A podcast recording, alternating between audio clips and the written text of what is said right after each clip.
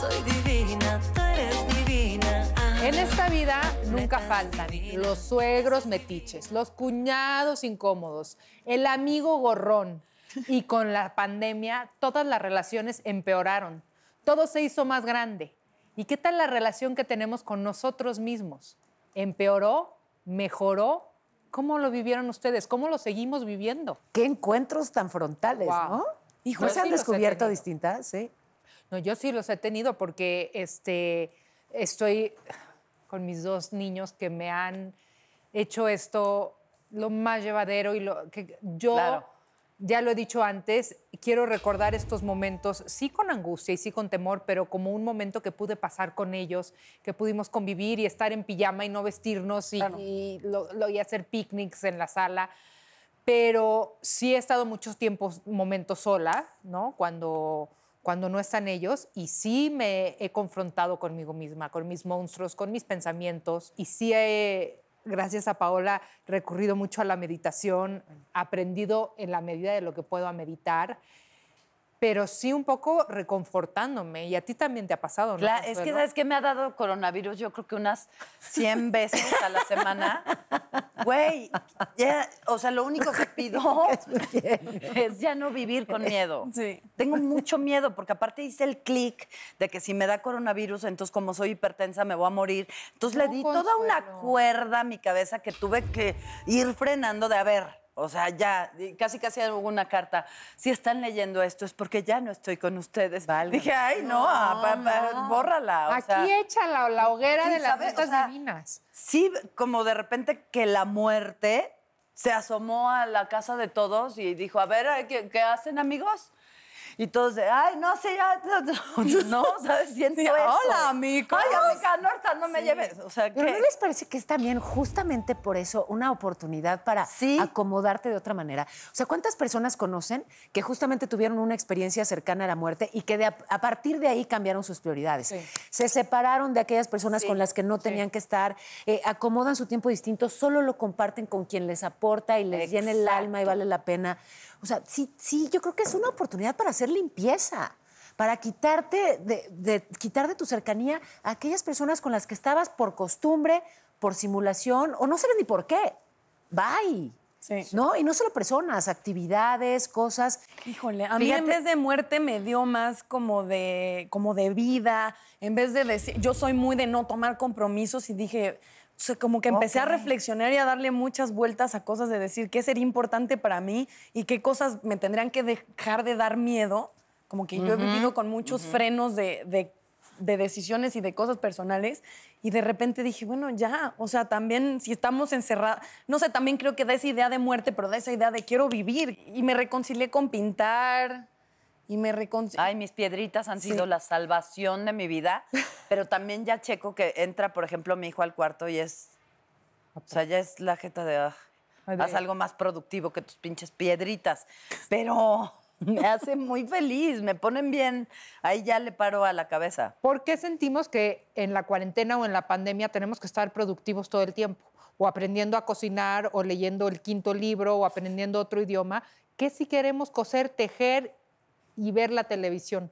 ¿Qué? ¿Qué? No, 100%, pero porque es una cultura así, la idea de éxito es que estés, o sea, sobrevaloramos la gente que está en chinga, ¿me entiendes? Es una cultura de eres exitoso si no paras, eres exitoso si estás atiborrado de cosas y eso te debe hacer feliz y llega el punto que dices, y si no, que, que yo lo platico una vez, yo estuve atiborrada de chamba hasta que dije, me hace cero feliz. A mi papá por teléfono le dije, es que estoy harta porque no he- este año no he hecho nada. Y me dijo, este año es el año que más has pintado. Este año es el año Ay, que más hemos divino. podido hablar y me contestas. Ay, Y ay. que hablas con tu hermana. O sea, y que, bueno, en mi caso, que creo que he usado demasiada de mi vida y mi energía en trabajar como pensando que... Que, que eso- Ahí eres valiosa. que ahí eres valioso, que ahí hay identidad, es que ahí hay es- propósito, que es el y, y yo dije, es que si me quitaran eso, yo lo pensaba como... O sea, nunca lo llegué a pensar así, pero una idea donde yo no pudiera salir a la calle y trabajar era mi infierno personal. Y cuando sucedió, No pasó nada. no pasó nada y entonces yo estaba pintando y entonces estaba relajada y estaba contenta y entonces pude conectar con alguien de verdad, no tus mamadas Wow. de vamos a 30 cosas y entonces nada más no está, que he tenido muchas eh, relaciones así, que todo es por Ajá, encima porque claro. todo está muy rápido y porque todo mm, es más eh, seguro si está por encima. Y aquí no hay opción de hacer por encima si está un cabrón y tú y tu perro y no hay nada. No hay a Bueno, dónde ¿y ir, qué no hay pasa si plan. tienes a los suegros Ah, que están enchinchando No, no, y opinando? Si tienes a la cuñada que todo el tiempo está viendo si te bañaste, si no te bañaste, si te peinaste, si cómo educas a tus hijos. ¿A cuánta gente no le ha pasado eso ahora, no? Todo se exacerba, sí, lo tóxico se vuelve venenoso. ¿no? Sí, sí. Fíjate que yo lo noté un poquito en mi hermana, que de repente, pues, tener todo el control de una empresa y Guatemala, Guaraley, y de repente, bye, ya no controlas eso.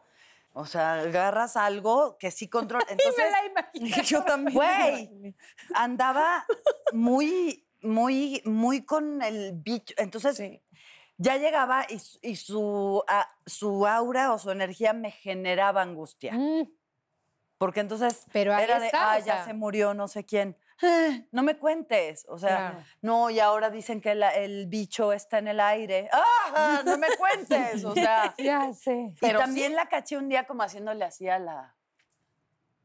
A mi mesa de mi casa y dije, no, Ah, amiga, ¿se estaba bien no". limpia? No, amiga. O sea, pero ya se le está, o sea, ya la limpieza y eso es- es- le está generando como a muchísimas personas, se los juro, una obsesión. La paranoia que veo en la gente. Ah, no, ya se quedó para siempre. Ay, no, Y ni que Dios veía- lo mande. Ay, ni no, es que, Dios ¿qué lo cree? mande. Yo estaba caminando por Polanco ayer justamente y me encuentro a alguien de lejos que conozco. Ni siquiera conozco bien, no me sabía su nombre. Y se acerca y yo como que le hago así. Y se acerca, se acerca y me saluda de beso. Sí, a mí ya me pasó eso. ¿Y qué haces? Y yo así de, no, o sea, me enojé. Me, Ah, o sea, ¿sí? no, le dije, Me pero me, enojé. fui enojada, me eché mucho spray, no sé, una ridícula. Si, si les contara a alguien, la verdad es que a mi casa ha ido poca gente, pero la gente que ha ido se muere de la risa porque el protocolo para entrar a mi casa Te- igual que el es de un mi hermana. protocolo. Se la desinfección, la lavada de manos, pero la lavada de orejas, pero todo, o sea. Pues hace no tanto la quería ver y yo, vamos a un restaurante y tú, no, cuando abrieron. Ah, sí, exacto. Natalia fue la primera en llevarme. Y, y Dani, no, pero ¿dónde nos vemos? Y yo, pues ya abrieron, vamos con precaución a un Y lugar. digo, no, ven a mi casa, te desinfecto. Ven a mi casa y dije, esta me va a bañar en cloro. Sí, sí, sí. Me va a arrancar la piel. Así mi hermana te baña en cloro. Natalita te- sin pecas de tanto y cloro. Anda con el spraycito así de... Ah, Pero- uno. ¿Eh? El Llevé portátil. y yo desinfecté la mesa. regaló mi papá, es para sanitizar la mesa. Y yo, ¿pueden, pueden creer esto es real? Que mi papá le salió una llaga en el cuello porque se bañaba con cloro. ¿Qué? Bueno, por lo menos no se lo tomaban No, no, los seguidores de Donald lo- Trump. Las manos. Exactamente, no como la idea de Trump, te Ven, hagan el favor de informarse. O sea, los noticieros sí servimos para algo. No, no lo digo por tu papá. Tu papá No, sí, le voy a comprar una tele. Puede que la venda al día siguiente, pero se la voy a comprar. A ver, alguien de su familia con quien de verdad no, no, no, no podrían compartir el confinamiento, con quien de plano prefieren que, bueno, prefieren irse a un hospital COVID. Ay, yo me siento mal. Pero sí, ¿con, Yo con tengo quién? un primo que habla mucho, Ajá. escupe mucho y no se le entiende. ¿Está guapo? No está, no está mal, ¿eh? pues no está, bueno. Pero entonces habla mucho así, entonces tú escupes y entonces te le tienes que acercar para entenderle. Imagínate, COVID, escupe, le tienes No, que no. acercar. No, podría. Pero, hospital COVID. Bueno, no, toco madera, Oye, y toco el primo madera. ahorita viendo la tele. Oye, Adrián Uribe escupe mucho cuando habla. Ah, ¿sí? Ah, claro, no claro. quisiéramos O compartir. sea, con él no pasaría No, la... no, no para Sarial, no. Ay, yo sí con tal de bailar. ¿Verdad que sí, mi amor? Sí. Oye, ¿y tú qué? ¿Con quién? ¿Con tu papá? Con tu prima, la del teléfono. La prima de entrada ella no me hablaría, ¿no? En toda, en toda la cuarentena. Y mi papá, te amo, si hubiera sido el caso lo hubiera hecho, pero qué complicado, porque él sí anota cosas en la pared y le vale más. O sea, como que con él no hay reglas y a mí me cuesta trabajo poner límites. Entonces, junto. Claro. O sea, si se queda con mi hermana bien, porque el señor hace locuras y mi hermana le dice, a ver, estas son las reglas, uno, dos, tres, cuatro, cinco. Yo es, ya mañana le digo, no sé ponerle límites. Ok, claro. Y sus argumentos siempre es como, ay, pues qué mente tan cerrada. Entonces me siento siempre que él tiene la razón y no puedo tú eres poner la límites. Ajá, entonces ya sería una base espacial para recibir a los ovnis. Pero ha llegado alguien de verdad a, a instalarse en su casa y a decir, hola, amigos? O sea, en el pasado. Sí, sí, en la yo vida. sí. Una ex suegra, Dios de mi vida, con TOC. No. Seis meses en mi casa con TOC y sí fue un Pero suplicio. que te metías al cuarto de...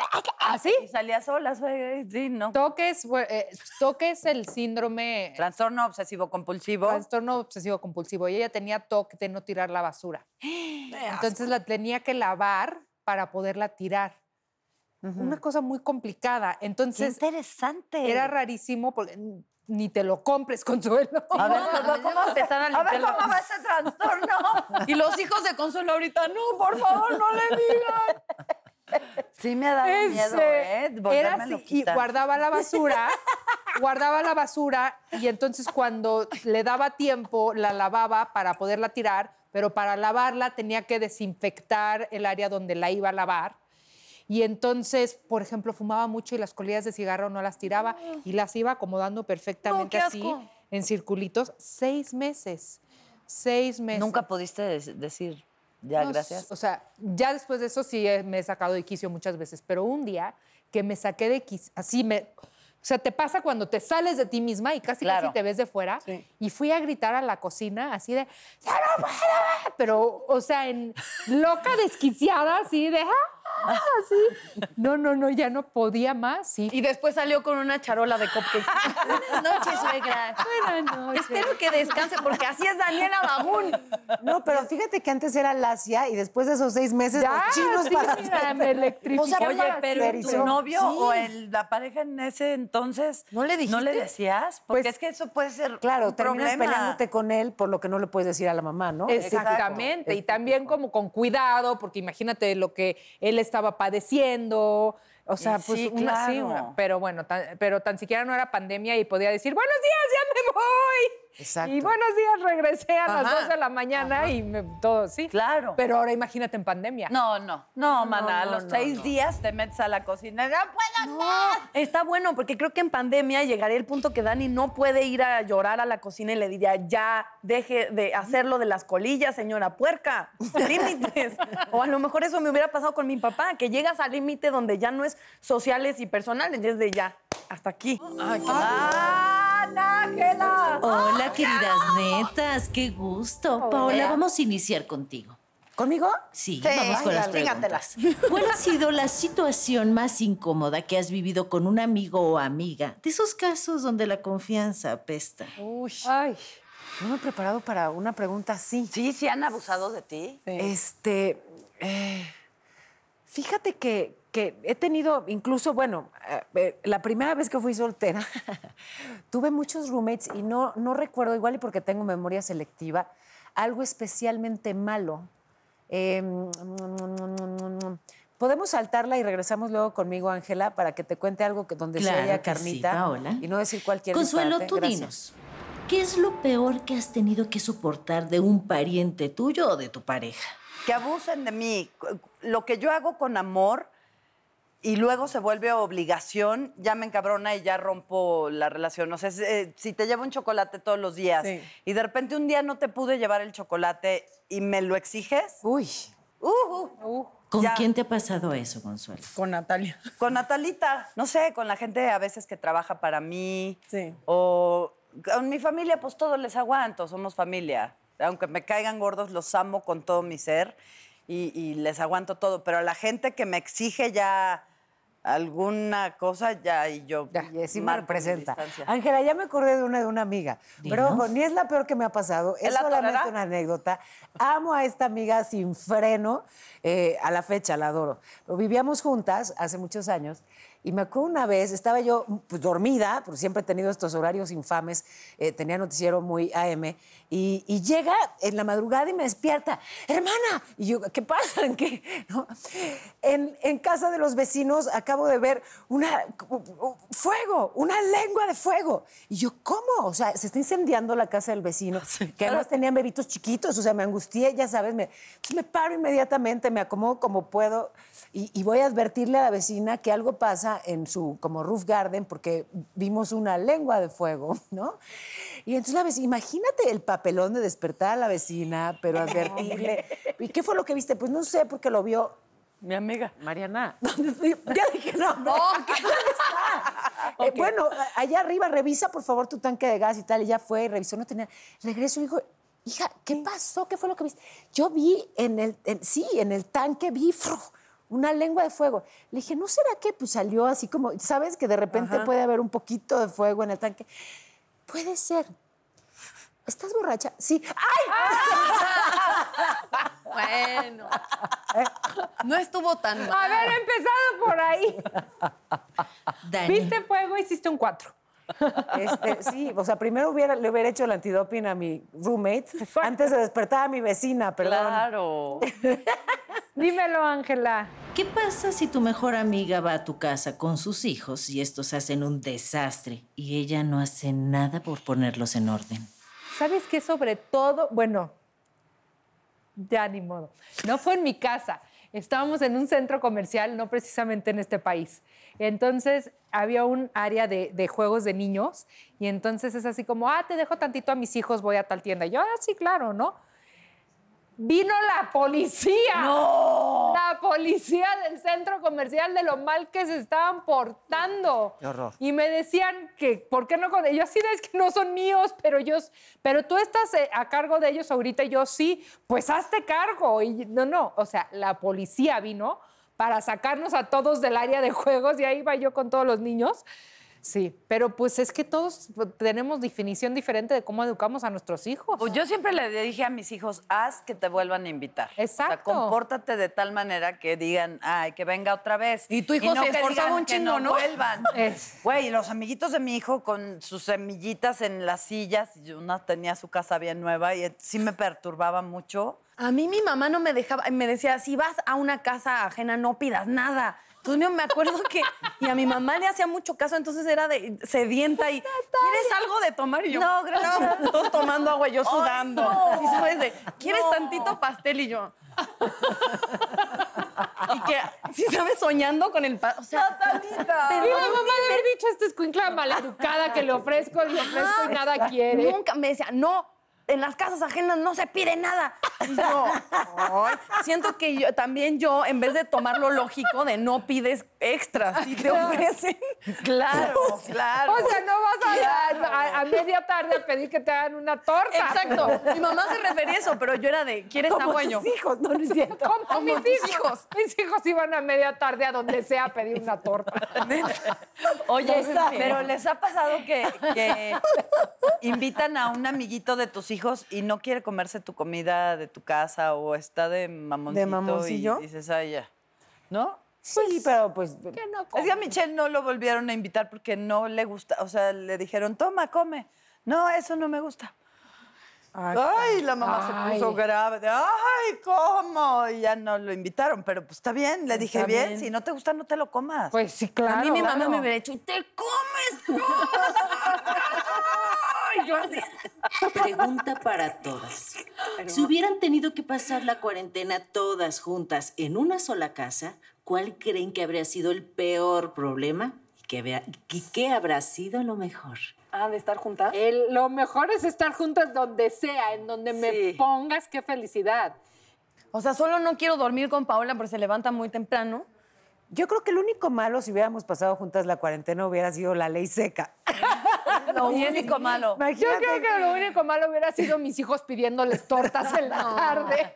¿Qué crees? chidos, Lo que compartí de cuarentena con tus hijos, les hago la torta que me pidan, me encantan. Son lo perfecto. máximo. De hecho, eso hubiera sido bastante agradable. O sea. Muy, muy agradable. Las quiero, netas. Te queremos, Ángela. Feliz año. Oigan, y regresando, vamos a seguir con el tema el muerto y el arrimado. ¿Cómo va la frase? A los tres días apesta. Y va a venir un especialista que nos va a hablar de relaciones, así que no le cambien, por favor, y no sigan con sus relaciones tóxicas. divina, tú eres divina. Ah, netas divinas, esa es divina, todas divinas. Nacidas de vientre de mujer. Yo soy divina, tú eres divina. Ah, netas divinas, Oye, esa es divina. amicas. Ya Una sé. de las cosas que también se disparó fueron las adicciones.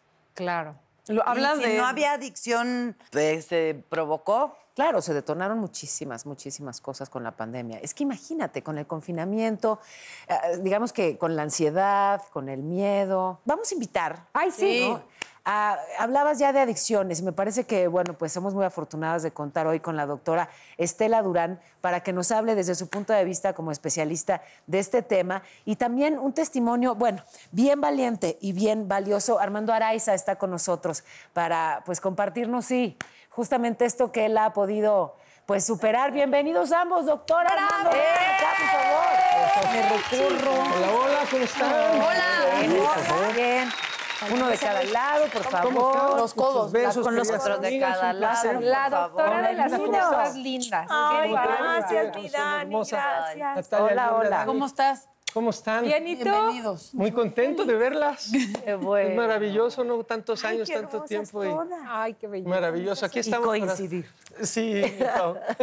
¿Y cómo van? ¿Cómo les ha tocado esto de la cuarentena, del encierro? ¿Bien? todo mal? un tema. Yo creo que todos, este, de alguna forma, pues bueno, hemos pasado por la pandemia, la desafortunada pandemia, el encierro, la cuarentena, el desconfinamiento, que si sí, que si no, que se dice azul, que se dice verde, ¿verdad? Uno luego ya no sabe ni dónde está parado, pero yo creo que este, no hay pretexto pues, para no hacer las cosas adecuadas, para cuidarse, para cuidar a la familia y para, pues bueno, salir adelante de esto, ¿no? Ver las cosas positivas, de lo malo a lo bueno, ¿no? Pero doctora, yo sí quiero saber, porque has de tener datos, de qué tanto la gente cayó en adicciones durante esta época de aislamiento. Total. O sea, Ah, fue ¿verdad? un incremento impresionante. De verdad, ¿eh? alarmante. De hecho, les puedo decir que más o menos la consulta, eh, generalmente la gran mayoría era por ansiedad. Ahora es el tema sí de la ansiedad, pero que la están combatiendo con este, dopándose alcohol. tremendamente. Pero más alcohol o más drogas. Más alcohol. Más alcohol. Más alcohol Ok. más alcohol, pero sí también este, cocaína y piedra y otras sustancias. ¿Piedra? Sí. O me imagino también somníferos alejarte- y tranquilizantes. y También, todo, ¿no? Que también, son Lo que te aleja porque de la realidad. El insomnio también está impresionante. ¿eh? A todo el mundo, me incluyo también. Ay, así yo nos pensando que tan- no la tremendamente. única. Este, sí, no. Sí, sí, no cabe duda que el incremento este, ha sido tremendo, ¿no? Digo, ya hablando del tema, no únicamente en las adicciones, sino y no únicamente con el alcohol o con la sustancia, la sustancia o es este en todo lo que es eh, la, la- la convivencia, todo lo que son las relaciones interpersonales, tanto tiempo con esta nueva forma de vida. Entonces, se ha incrementado este, esta situación y, y, bueno, he tenido la fortuna, bueno, de, de estar con la doctora Estela y bueno, eh, hemos realizado un método que está activo hace, desde que comenzó la pandemia, hace unos tres meses. Este, y bueno, en donde se combina obviamente la, la gran este, experiencia de la doctora. Gracias. Este, y bueno, eh, la técnica también. y por otro lado, pues este, yo llevo 30 años de, sobriedad, afortunadamente, ¿no? En donde, bueno, tengo la experiencia y la vivencia que queremos compartir con las personas que no que tengan el problema con su forma de consumir, sino que crean que pueden llegar a tenerlo. Ah, ya prevención. Exacto, es como un, un- un Wow. método preventivo en donde, bueno, pues se conjunta la técnica, la experiencia y todo un método que ha tenido muy buen resultado. Pero es que me, gusta que, que sea así de completo, o sea, que tengamos la, la guía de la experta, pero también, digamos, la empatía de quien logró superarlo, porque no es fácil, ¿no? ¿A qué eras adicto? Sí, a todo, a todo.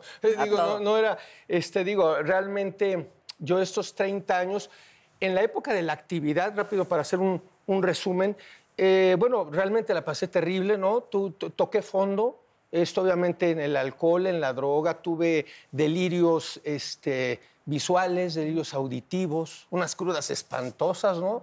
Físicas, las peores, las crudas morales, en fin, todo un problema desde joven, entonces decidí parar de beber y entonces han transcurrido 30, 30 años que sin duda han sido maravillosos, de muchísimo mejor calidad que como pudo- pudieron haber sido. Claro. Y entonces es precisamente esto que queremos compartir, la parte técnica, la parte de experiencia y ofrecérselo pues a la gente para que Pero no se como yo les llamo y les digo, tengo miedo, ayúdenme. Así es. ¿Cómo Y, bueno, puede ser un proceso terapéutico en forma, puede ser un taller e incluso estamos terminando de está cuadrar padre. una. Sí, es que los talleres están padrísimos porque son tres días en donde eh, realmente compartimos cualquier cantidad de experiencias. A él nadie le puede decir, es que no se va a poder. Ah, no, él pudo.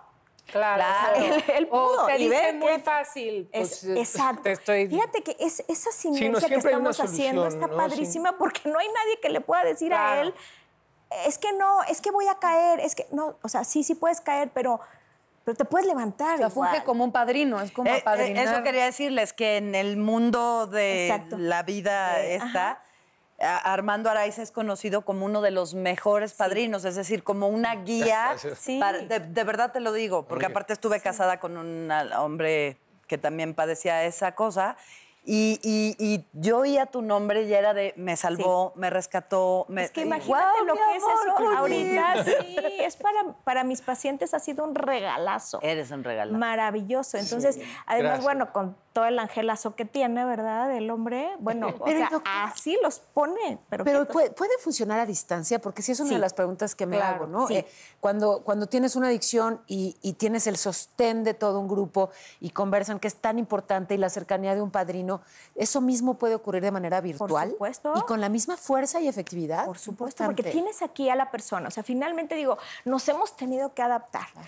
Evidentemente lo más rico pues son los talleres porque estamos con la gente, digo, sí, con su sana distancia. Incluso escogimos un lugar en México bien bonito que les recomiendo, que se llama Peña de Bernal, en donde no hay un solo caso de COVID hasta ahorita registrado. Entonces la gente se va... ¿Eso es en con- Querétaro? sí, sí, súper cerquita de Querétaro, este, en un lugar de verdad mágico, maravilloso. Tres días el taller. Tres días, en donde, o sea, es desde... ¿Cómo es que.? Ah, porque aquí la gente tiene que querer. No hay nada que me los lleven de las orejas y de Ah, que claro. llevo al. La granja, no. No, no, nada que ver, no, por favor. Sí, no, este, este método, como dice eh, mi, mi estimada doctora, es, no es para la gente que lo necesita, porque lo, llenaríamos estadios, ¿no? Si queremos saber quién lo necesita. No, pues, Televisa es entero para la ahí gente adentro. Que lo quiere, para la gente que quiere tener una forma distinta en su forma de vida, ¿no? Y bueno, siempre hay una solución, es opcional. Un poquito lo que comentabas, estimada Paola, es el- eh, eh, ¿Qué sucede si lo, es- si lo hacemos a distancia o, o- o en persona? Viene una gran retroalimentación entre nosotros, viene ese, ese, hacerlo grupal o hacerlo como sea, es que hay un lenguaje que es como el lenguaje del corazón. ¿no? Ese, ese lugar en donde hemos, este, nos, donde nos identificamos las personas que tenemos problemas con la forma de beber o la sustancia o la forma de vida. Y entonces lo que, lo que la parte no técnica, sino vivencial, para mí es un placer compartir, es eh, distintos sustitutos. Ay, la vida está llena Ay, de sustitutos, ¿no? Esta, esta, esta adicción o este mundo tenebroso, ¿verdad? De que te metes de todo, este, no respeta edad, no respeta condición social, no se trata de si eres rico, género, pobre, claro. este, Joven, Bonito, feo, nada. da parejo. Entonces, lo importante es que ahora, en esta desafortunada pandemia, pues bueno, todos la hemos padecido en todo el mundo, a todos nos ha costado trabajo, pues bueno, ¿qué hago con tanto tiempo? Porque hay mucho tiempo para pensar. Y entonces de pronto dices, a ver, ¿qué voy a hacer? Pues hacer lo que tengo que hacer, cuidarme, salir adelante. Este, eh, es, es como que la gran medicina es la actitud, y es lo que nos interesa compartir con la gente. Yo sí quiero preguntar rápido una cosa. Hay personalidades que son adictivas. Totalmente. O sea, está en un, es Y casi sí. como un gen. Y sí, casi, pero no es. Ok. Pero sí. O sea, y, sí y es, muta. O sea, ¿y es, es hereditario? No, es, es conductual, es social, totalmente. O sea, hay mucha gente que sí cree, pero no, no, es realmente conductual, es social. Sea, tú lo... Y hay algo que se llama lealtad malentendida. Entonces, pues de repente es que toda mi familia son, pero bien pipas. Mm, O sea, ¿quieres pertenecer ahí o mejor quieres desafiar? Entonces, eso es lo que nosotros les decimos. Y en esta pandemia, nosotros lo que les estamos diciendo es, esta es tu oportunidad. Vamos a aprovechar este tiempo para Claro. que hagas un cambio de fondo, no nada más de forma. Porque, ¿qué pasa, por ejemplo, con los anexos o las granjas o ese tipo de cosas? Los confinan, los guardan, pero apenas los sueltan y otra vez vuelven. Entonces, aquí el tema es que todo lo que platicamos lo metemos al inconsciente con técnicas de hipnosis, que es con lo que Ah. cerramos todos los días este, el taller. O sea, todos los días, al final, yo lo que hago es, ya escuché lo que dijo Paola, ya escuché lo que dijo Consuelo, ya escuché lo que dijo Nati, ya escuché lo que dice... Y, y de esa manera veo qué es lo que voy a programar en la mente de todos ustedes que les va a funcionar. Lo que me llama mucho la atención de la hipnosis es que es un efecto, obviamente soy ajeno y no muy conocedor del tema, pero es algo definitivo, es, no es algo temporal, es algo permanente. Porque va al donde viene el cambio de la personalidad padrísimo. Y entonces es cuando encuentras una solución, no de que te sientes bien 10 días y regresas a portarte mal. No. entonces es padrísimo cómo con la técnica de la doctora los resultados Y hablando- son maravillosos. Pero podrían, para aquellos que no puedan todo Claro. eso, Zoom. compartir algún consejo práctico. Sí, A- claro. a- aquel que está, digamos, pasando juntito a la botella y no quiere, ¿no? Eh, ¿qué, qué hacer en ese momento? No sé, eh, les ha pasado seguramente en la, en la pandemia. Está tan cerquita la cocina que pues es tan fácil, ¿no? Lo hemos dicho. Vas- abrir el refri sí, vas y encontrarte con algo. es que sí. pandemia, Claro. pandemia. Sí, Vas por agua y sales con dos tostadas. Pero entonces, yo me he intentado, ¿no? Que tengo esta compulsión. Digo, a ver, ¿estoy comiendo por hambre o estoy comiendo por ansiedad? Es ansiedad. Entonces, o respiro o hago ejercicio, pero ya no me llevo las dos tostadas. ¿Qué se puede hacer si siento esa misma compulsión por una cuba, por un porro, por un, me da igual, por, por- por una, por- vaya, adictiva? Vas, porque eso es conductual. Bien. Soy un adicto al ejercicio. Eh, Me encanta. Ese ha sido uno de los sustitutos que yo he tomado, ¿no? Entonces yo me embriago de ejercicio, me, me, me echo un porro de lagartijas. O sea, me gusta eh, Es la que se lo pueden imaginar, este, así es, así todo, todo el taller es así. Me gusta es, eh, eh, todo lo que es el ejercicio aeróbico, el ejercicio anaeróbico, pero no por cómo se ve uno en imagen, sino por esa droga maravillosa que es natural, las endorfinas, ¿no? Que dices, es maravilloso lo que podemos generar. Y entonces, cómo el ser humano somos brillantes, cómo tenemos un potencial eh, este, eh, eh, infinito. Entonces, lo que viene cuando viene esta eh, ansiedad o esta compulsión, como comenta este, Paola, ¿qué hago? Porque si a mí me quitan algo, me tengo que agarrar de algo. Exacto. ¿No? Entonces, este, obviamente hay distintas eh, herramientas y distintas actividades que hacemos eh, cuando, cuando trabajamos grupalmente, en donde se ve el perfil, en donde hay un desahogo, en donde se drena esta ansiedad. Eh, por ahí dicen que, que nos enfermamos por la boca y nos sanamos por la boca. Qué interesante. Porque uno se enferma por la boca, ¿verdad? Este, todas las cosas que se pueden hacer por la boca, y- o, o por lo que uno habla, o es, es todo esto.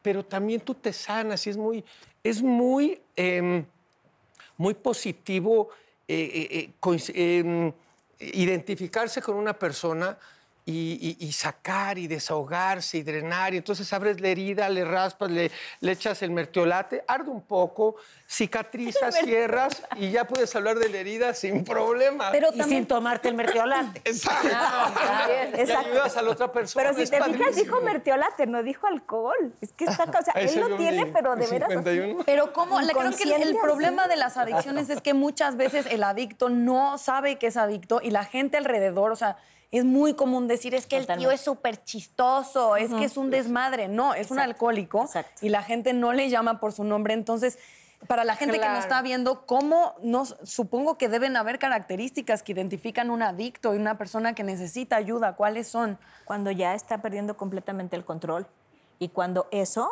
ya no es chistoso. ¿Sí me entiendes? O sea, cuando de veras eso ya lo padeces como familia. Entonces, en este sentido, llevarlos de las orejas de verdad no funciona. Lo que sí funciona es decirles, mira, yo te amo profundamente. Desde el amor. Exacto, desde el amor y decirle, yo te amo y te quiero ayudar. Y te quiero ayudar porque esto ya no está padre. ¿Cómo le hacemos?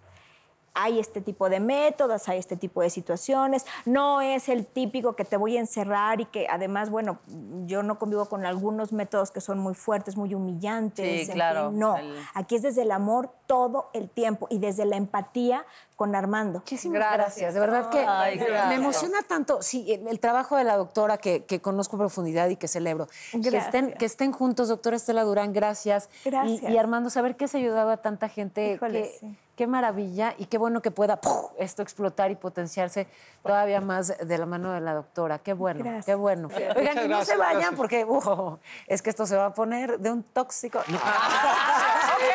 Soy divina, tú eres divina. ah. Netas divinas, esa es divina, todas divinas. Nacidas de vientre de mujer. Yo soy divina, tú eres divina. ah. Qué fuerte. Netas divinas, esa es divina, todas O sea, divinas. cambia el paso según el peinado. No me gustó. ¿Cómo es este? Sí, es una, ya está moviendo. así. Oye, me... Y yo, amiga, qué relamida. Amica. Oye, amica. ¿Qué? Dime. A amiga. ver, ¿está mal besar a tus amigos en la boca? Ya vas a Bueno, si, si son tus amigos, ¿Qué tienes? ¿Y si hay pandemia? Le das un beso. ¿Qué tienes? a ver, ya va peor. creciendo. Está mal besar a tus amigos en la boca si estás borracha. Y le estás borracho, estás contento, alegre. ¡Ay, te amo! Hablando de borrachos, Así. traes peinado como de borracha. Ah, como sí. Ya, ya, me voy a dormir. ¿Qué te pasa? Que brindó tantito. ¿Qué te pasa? Estás O borracha. sea, no aprendió nada de las adicciones. No, bueno, la verdad es que yo toda mi vida saludé a Adal. Ramones de beso en la boca, a Adrián y a Eugenio. Ok, ¿y qué, qué opinaban sus parejas? Exacto. Espérate, ninguna hizo nunca pedo. Enfrente de ninguna. ti. Y un día llegó Eugenio y me dijo, Caquita, ya no nos vamos a poder saludar de beso en la boca porque ya me enamoré. Pues sí, no Ay, dije, ay, sí, sí, sí. Yo Y pensé que te iba a decir. Pero nunca lo, o sea, es como cuando besas a tus hijos, o sea, ¿qué ¿No tiene? besarme, vieron? No, porque está la pandemia, si no, sí te Es lo que te iba a decir, Eugenio Pero- te dijo, ya no nos podemos besar en la boca porque COVID. No, fíjate, No, porque no, la esas- novia, porque- esposa. Te pueden Ahí, hasta ahí, acusar de ahí, acoso. en alguno de tus exes tú puedes Pero tú decir, crees que le dijeron que él, que nació de él decirte que ya no te iba a besar en la boca. de él. O que le dijeron ya no la beses en la boca. No, porque está no padre. los vio. Porque, por ejemplo, la hermana, la esposa de Adal, Paola, No me habla desde el 92. no me dirige la palabra, no, pero el La día que te quiso atropellar. Ella. ella vio cómo nos. Y le dijo, ¿por qué te dio un beso en la boca? Y le dijo, porque así está loca.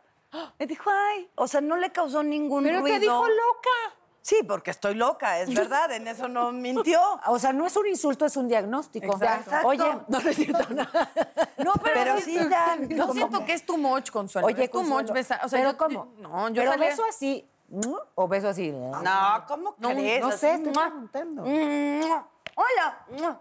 Pues no, mejor no, porque pues no, porque los Sí, dichos no, de Eso cada es mucho entre actores, eso se da mucho entre No, actores. yo Ah, tenía... esa es la profesión ahora resulta. No, tus puterías no te justifiques, no justifiques tu putería. No, ya no, pues yo creo que sí hace muchos años. A Adal, si lo veo, lo- le beso su trompa. Perdóname, pero bueno, yo... ¿Besarías día? ¿Tú no besas a tus hijos en la boca? Muchísimos padres lo Muchos hacen. padres Bueno, los, a mis los hijos Fernández. los besaba en la boca. Ah, ¿tú ya no? Hasta que me de- ya, no me lo, ya no me dan chance. Ellos no te dejan. Hasta que su novia me puteó. Sí, pero sí es de más, ya no me beses en la boca porque me da pena con mis amigos, pero... Pero nosotros sí lo podemos saludar como que- Claro, sea, como ¿tú no, que tenía problema? No.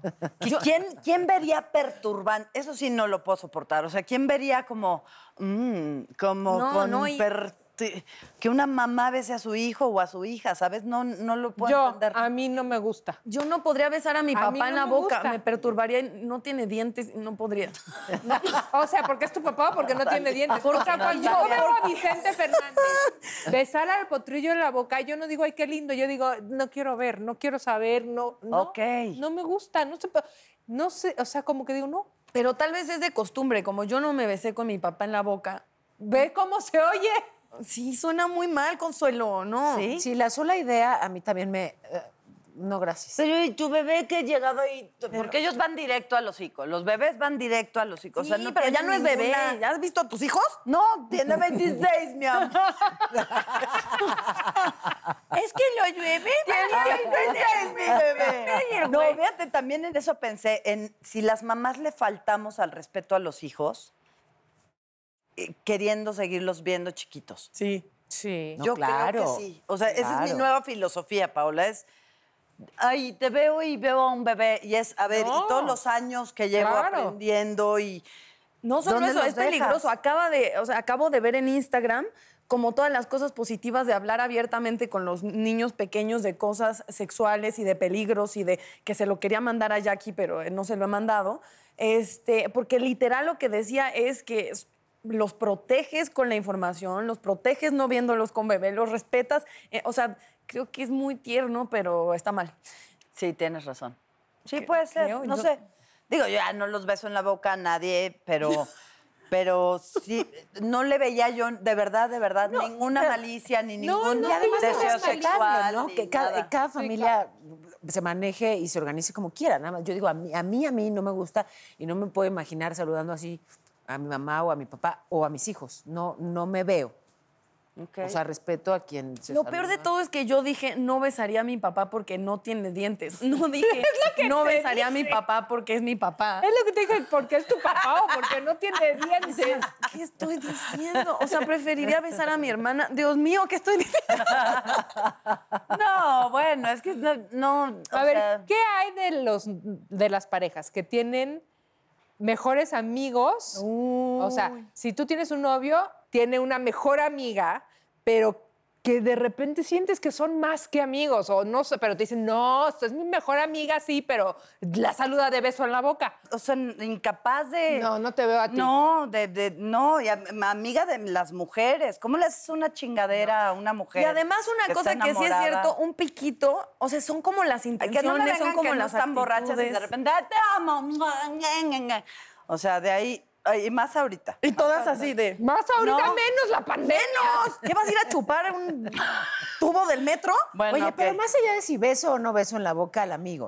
O sea, sí les ha pasado que tu pareja tiene esta como amiga. muy amiga y dices, ay, Ay, sí. que esa amistad eh, Sí. huele fuerte. Es que creo que es cuestión que mujeres somos en, en cosas, no sé si territoriales, pero hay espacios. O sea, por ejemplo, yo tengo muchos amigos hombres y cuando viene la novia, hago todo porque la novia se sienta cómoda y entienda que la 100% dinámica, toda mi atención amistad. está en ella, ella, como de claro. cómo estás tú y cómo van y bla, bla, bla. O sea, de verdad me esfuerzo en decir, este güey es mi amigo. Sí. ¿Cómo estás tú? Y hacer una relación cordial es como una dinámica, es un lenguaje de mujeres, Sí, ¿no? es- es muy cierto Y y me ha tocado al revés, razón. que vas y la, la amiga, todo con el güey, y entonces te sientes excluida. Creo que la idea es decir, tú mujer y yo mujer estamos bien. Claro. Y este güey, pues ya agárratelo cuando quieras. Porque, ¿qué crees? Mis mejores amigos son, tengo de mis mejores amigos son hombres. Nunca he tenido nada en una relación, o sea, sexualmente hablando con ellos. Y no quisiera jamás que su pareja No. sintiera que sí y que se viera truncada nuestra amistad. Pero sabes que sí es un código de mujeres. Si tú Claro. fueras la mejor amiga de mi novio, yo diría, agárrate. No, no es cierto. Yo diría, date. Pero porque son como cuestiones respetuosas, son... Es como el lenguaje no hablado, de, de hacer sentir Sí, a la gente tú, cómoda y partícipe. Fíjate, yo sí tuve un novio hace uf, 200 mil años, no sé ni cómo me acuerdo, eh, y él tenía una mejor amiga. Y yo la sentía como, ¿sabes?, incómoda con mi presencia, mm, algo, algo ahí. No, no estaba bien, ¿no? Digamos, algo ahí no fluía. Eh, y, y terminamos él y yo. Y ellos se casaron. Sí. ¿Se casaron? Ay, la la chismosa no vino. o, sea, sí teni- o sea, tu intuición de mujer estaba correcta. Claro. Sí, sí. Y, y además ya supe que habían tenido como algo antes, digamos, este, Ajá. Eh, escondido. Ah, ¿no? qué coraje. Eso me emputa. Es que cómo son esas intuiciones. Sí, Debemos de claro. hacer un programa de las intuiciones. Esas intuiciones que no sigues y que luego dices, debí de haberle claro, hecho caso a esto que me hablaba, que tiene voz y hace un voto. rato mencioné a mi, a mi amiga de muchos años, mi queridísima Mariana, y ella misma me recordó algo que yo le dije hace mucho. Si sientes que algo está mal, Sí, es que sí.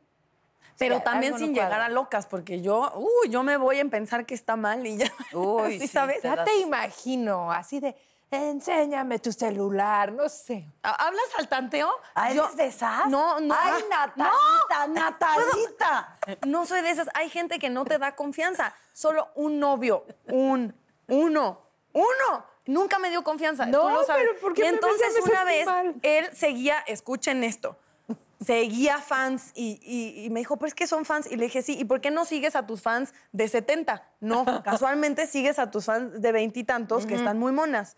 Y entonces las fans le escribían y a mí eso me molestaba mucho. Entonces un día le dije, quiero ver tu teléfono. Y Daniela me dijo, no, no, Natalia. Y yo, no, no lo voy a hacer. Y le dije, quiero ver tu teléfono. Son fans, pero me parece además un abuso porque es gente que te admira.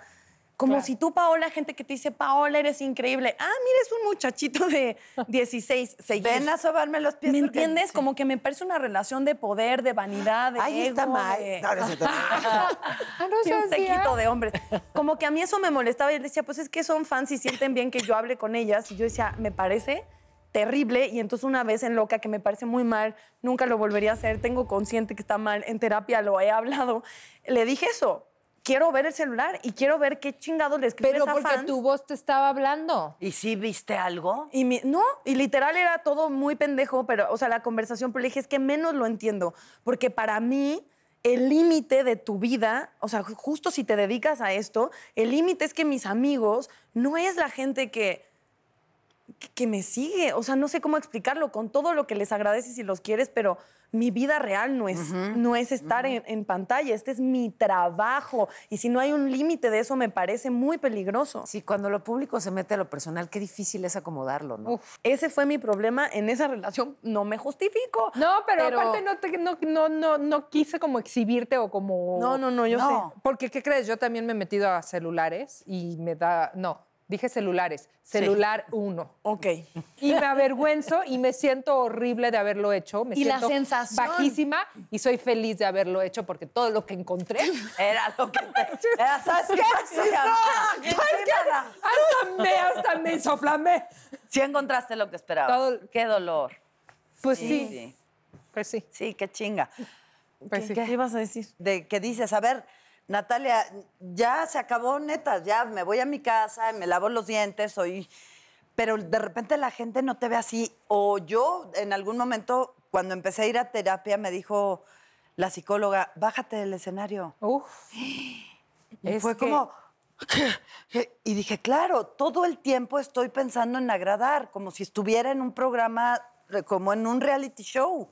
Claro. No, y aparte Qué es, es duro. pesado, qué Es cansado. duro. O sea, a mí que me ha tocado el lado del escenario de, o sea, mu- 20 mil, 30 mil personas, que realmente es una energía y una, adrelan- una adrenalina. Y es como, pues yo he estado ahí, ¿no? De- del lado del público y pasa el artista y lo quieres tocar, porque es un momento de así. Y de repente te bajas, te secas el sudor, te subes a la camioneta y llegas a tu cuartito de hotel así. Y rit, rit, rit, Claro. rit, Rit, rit. Nadie, o sea, nadie en el celular, nadie, o sea, nada, eso es, y como tú dices, bájate del escenario y bájate de todo ese high, ¿no? Y Sí, sí. O, no, o nunca salieron con una persona que no, ellos no se bajaban de su escenario. Fíjate, eso es a lo Claro. que iba. Y no será, si nos, no será que nos pasa también a nosotras de repente, o sea, haciendo un, un ejercicio de autocrítica. Claro, eh, si estás en el escenario o en la tele o en lo que sea, o sea, si eres famoso te consienten. Te consienten, es la realidad. Entonces llegas a los lugares y te, y te cuidan y te apapachan y te dan la mejor mesa y te- te- te- la gente es muy amorosa y muy linda. Y se no sé si de repente nos volvemos tantito locos y esperamos ese mismo trato preferencial Sí. de parte de, de la gente de nuestra cotidianidad cuando no está bien. O sea, no, no, puedes esperar que tu pareja te trate como fan. No, no, no te gusta la parte, digamos, eh, pesada de que te trate, de que te trate como fan, pero, pero sí quieres entonces la parte cómoda de que te consiente en exceso. qué reality check, qué Ay, duro, ¿eh? Manis. 100%. A mí una pareja una vez me dijo, es que a ti lo que te enoja es que no esté de acuerdo contigo. O sea, y me, sí, como de decir, lo que, lo que te enoja es solamente que, que opine diferente, que tú no tengas la razón, que... y- o sea, sonó espantoso, pero dije, pues es que es A verdad. lo mejor sí es cierto. O sea, ¿qué tal que de repente estamos esperando que nos traten como diosas, no? Sí, o gente que te, te amo. Cabrón, no me conoces. O sea, yo, y eso no para chavas del medio, creo que en el mundo Claro. O sea, como hombres, e- era algo que me, dejaron un libro de, que se llama Narcisismo, que está buenísimo, si lo pueden conseguir, y vienen todos los tipos de narcisistas y los hijos de narcisistas, y, y ahí venía toda la historia de una chava que conoce un güey que es perfecto. Entonces, segundo uno, te amo, segundo dos, es que te voy a dar todo lo que tú te mereces, que es todo. Entonces decía, eh, decía que los narcisistas apelan al narcisismo del otro para estar en esta deuda eterna de admírame, no, yo te admiro a ti. Y eso se rompe porque no es real. Y todo el romanticismo y todo el mundo romántico está basado en esa falacia y por eso mujeres sufrimos tanto porque nos educaron en princesismos y romanticismos. Entonces vives buscando algo que de fondo no, tiene nada más que el narcisismo de dos personas intentando idealizarse. Y lo que estás buscando es una pareja real. Entonces, que a mí me ha costado mucho trabajo. Que la idea es todo aquí, porque también mi narcisismo. Uf, yo creo que, que- todas estamos Es que sí, identificadas con todo tu hace- monólogo. nos hace este. de alguna no, manera no, pero ¿no? tienes razón. Ese sea, libro consíganlo. Wow. No sé, como que ese libro me está haciendo Ay, trabajar. hagamos un programa sobre narcisismo, por favor. Muy y bien. traemos a Miriam, mi psicóloga. Sí, que venga, que venga, que venga, mi papá también, ¿no es cierto? no, no es cierto. Le ponemos dientes. Le ponemos dientes y Bueno, pues ya hasta lo tenemos besa. tema para el siguiente programa y menos mal, porque este se nos acabó. Ay, ya, ya, ya se acabó rápido. Rápido hablé Qué rico, ¿no? Amiga. Ya, sí, ya estás, te extrañamos, ya ven, condenada. Jacqueline Bracamontes. Adiós. Netas divinas, esa es divina, todas divinas, nacidas de vientre de mujer.